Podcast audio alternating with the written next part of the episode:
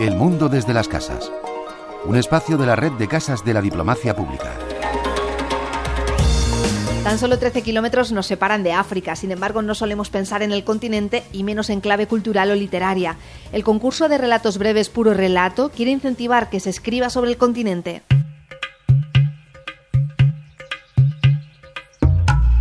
Casa África ha lanzado la décima edición de su concurso de microrelatos Puro Relato, una iniciativa que busca estimular la creación literaria sobre África. Nos lo cuenta Estefanía Calcines Pérez, jefa del área web y mediateca de Casa África. Puro Relato es un concurso de microrelatos que lanzamos desde Casa África con el ánimo de invitar a, a pensar, a reflexionar y a escribir sobre África. La temática es libre, pero los relatos tienen que tener alguna relación con el continente. Si te limitas a una temática en el continente africano, pues son temáticas a veces estereotipadas. Entonces, en África ocurren historias de amor, ocurren em, encuentros, desencuentros, todo, ¿no? Entonces, ¿por qué limitarlo, no? Dejar la máxima creatividad a, los escritores o a las personas que quieran eh, eso, escribir eh, un relatito muy, muy corto sobre inspirados en África. Se busca, por lo tanto, que estos relatos breves se alejen de los estereotipos que suelen asociarse a África.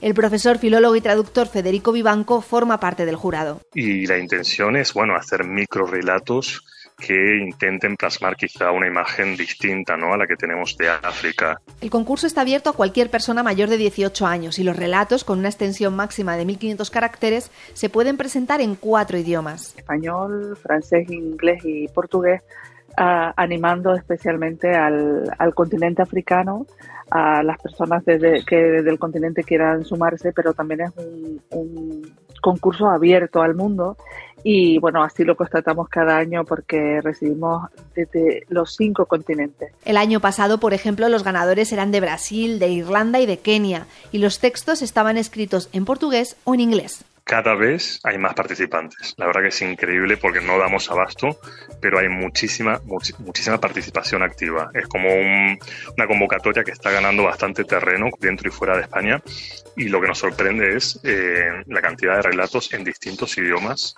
eh, fuera ¿no? de lo que es la lengua española.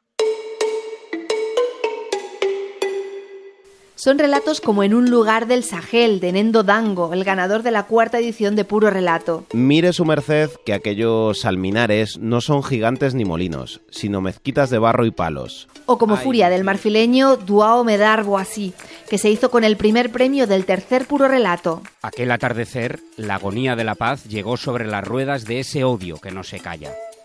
Escuché en la radio el cántico de la guerra que rompe el encanto de la vida y hace que triunfen los mayores escalofríos. En puro relato, el jurado tiene en cuenta distintos aspectos. Los criterios de valoración del jurado eh, son la calidad y la destreza literaria y el dominio del género del microrelato, luego la creatividad y el enfoque novedoso o la originalidad del texto, y luego em, el que sea una temática alejada de los estereotipos. Se valora muchísimo la, la diversidad, la calidad, el estilo, no caer en estereotipos, no alimentar en esas, esas ideas preconcebidas que tenemos del continente. Los tres ganadores obtendrán un premio en metálico. El primer premio son 750 euros, el segundo premio 375 y el tercer premio 225.